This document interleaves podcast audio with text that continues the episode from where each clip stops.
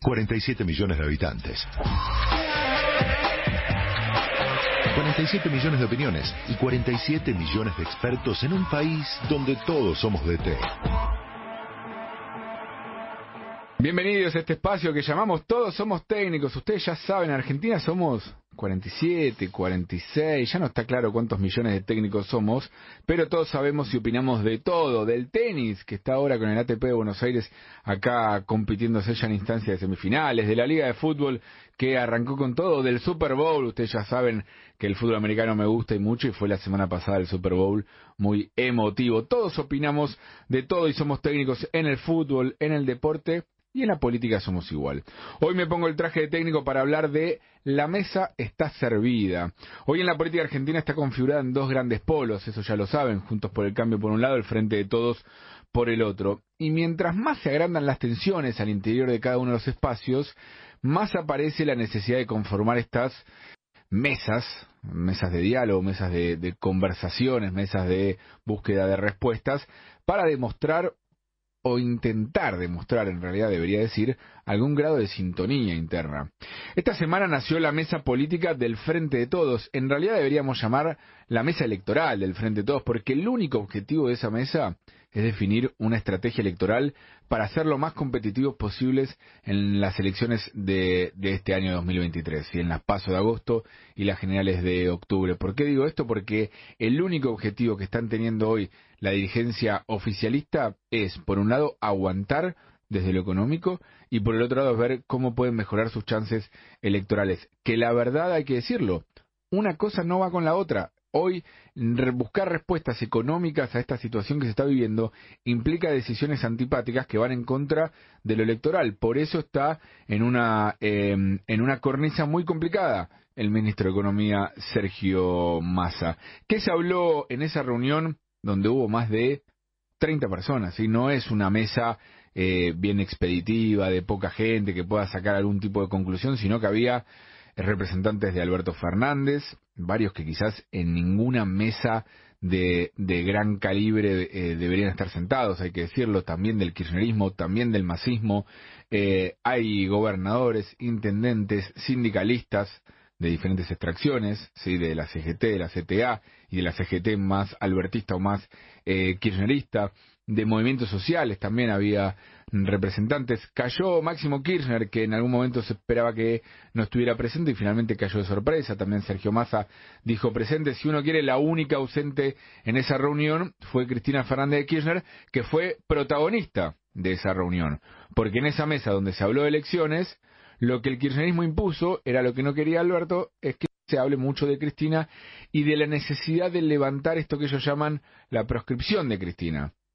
Eh, creo que ya lo hemos hablado en este espacio en repetidas eh, ocasiones, no hay proscripción y lo reconocen los propios dirigentes del Frente de Todos, pero lo que dicen es, nos estamos anticipando porque si bien es cierto que para que esté proscripta hace falta una condena firme, eh, creemos que en el momento donde Cristina dice que es candidata, la justicia va a acelerar y va a intentar impedir que sea candidata. Bueno, mentira, no funciona así la justicia. Eso es lo que ellos quieren imponer pero hoy todavía falta que se conozcan los fundamentos en marzo del Tribunal Oral y su sentencia, recién ahí, instancia de apelaciones, va a la Cámara de Casación, pueden pasar meses o incluso años eh, en casación y recién después en la Corte donde la Corte no tiene tiempo, es decir, 2023 no hay ningún tipo de impedimento, solamente el que quieran forzar. Y dicho de otra manera también, si incluso termina siendo una sentenciada con condena firme de todas estas instancias, no es proscripción, es sentencia judicial, que es distinto a estar proscripto como estuvo en su momento eh, Perón por decisión de gobiernos militares, que le impedían ser eh, candidato y presentarse sin tener ninguna condena en su contra. Hablaron de eso, hablaron también de las PASO y definieron que eh, si no se ponen de acuerdo va a haber elecciones internas en el Frente de Todos, algo que a mi entender es muy saludable. Si el Frente de Todos logra eso, es saludable que se definan sus diferencias internas en unas pasos. Y lo que hubo es eh, grandes temas ausentes. Porque cuando hablaron del contexto económico, político que se vive en la Argentina, hablaron de la pandemia, hablaron de la guerra, hablaron del Apero Macri de nuevo, y no dejaron en claro nada de qué van a hacer para mejorar la situación económica que se está viviendo. por más que el gobierno diga que crecemos, eh, somos el segundo país que más crecemos después de China, cosa que es mentira, pero por más que diga eso, sabemos todos que estamos con un esquema de 100% de inflación anual prácticamente, eh, y que eso está comiendo los salarios. Sí, hablaron de la necesidad de recomponer los salarios, pero no dijeron cómo, qué van a hacer en el transcurso de este año para que la situación económica mejore, sino qué van a hacer para ganar elecciones. Hace ya más tiempo, Juntos por el Cambio también armó su mesa nacional, que tiene que ver con la falta de un liderazgo claro. Entonces, cuando no hay liderazgos claros, es necesario armar mesas, ¿sí? Para que se escuchen más voces y haya una conducción más horizontal. También en Juntos Cambio hay mucha gente, no llegan a ser 30, pero hubo reuniones de más de 20 personas, 15, donde no se ponen muy de acuerdo, pero quizás llegan en común en grandes ejes, pero después en el hilado fino eh, es donde aparecen las diferencias. Y cuando la interna recrudece, que ahora está en una etapa de calma, pero cuando la interna recrudece, la mesa está pintada. ¿Qué es lo que pasa con, con esta mesa? Lo positivo es que es sano institucionalmente. Si hay dos grandes polos que se unifiquen en estas mesas, es positivo. Lo negativo es que si es un, un caretaje no sirve de mucho. ¿sí? Y hoy en el, en el frente de todos uno ve que está todo roto. Lo hablamos antes, eh, por ejemplo, con Miguel Ángel Pichetto. Hoy no hay gobierno y esto se ve y esto lo ven los empresarios también, lo ven los diferentes actores prácticamente no hay gobierno, es un gobierno que está solamente mirando la hora para ver cómo llega hasta el 10 de, diciembre. Eh, y lo que están viendo es cómo hacen para sobrevivir políticamente cada uno sin confiarse unos a otros, ¿sí? Porque no se confían los albertistas con los kirchneristas, con el masismo ahí intentando interceder en el medio, pero sin tampoco mucha confianza, con los gobernadores mirando la situación y cada uno queriendo salvar su propio territorio, lo mismo los intendentes, y en Juntos por el Cambio, ¿cómo está la situación? Porque también aparecen las diferencias.